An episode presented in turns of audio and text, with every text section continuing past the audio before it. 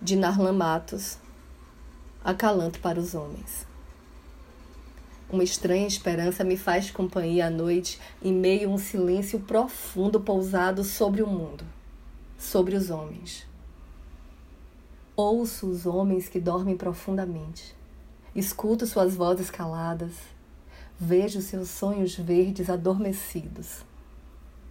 Quando adormecidos, os homens são deuses perfeitos, se entendem e se amam incomensuravelmente.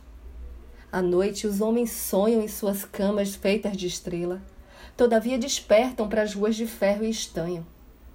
Se amanhã de manhã eles fossem como são agora, o mundo seria um outono de rara beleza. Os homens estão dormindo e uma profunda esperança me faz companhia. À noite eles são crianças de novo e dançam cirandas, a comunhão em suas almas adormecidas.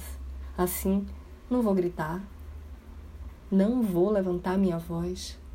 Não quero acordá-los de seu sono profundo, porque os homens são muito mais possíveis e reais quando estão sonhando. Eu sou Renata Ettinger e esse é o Quarentena com Poema número 17.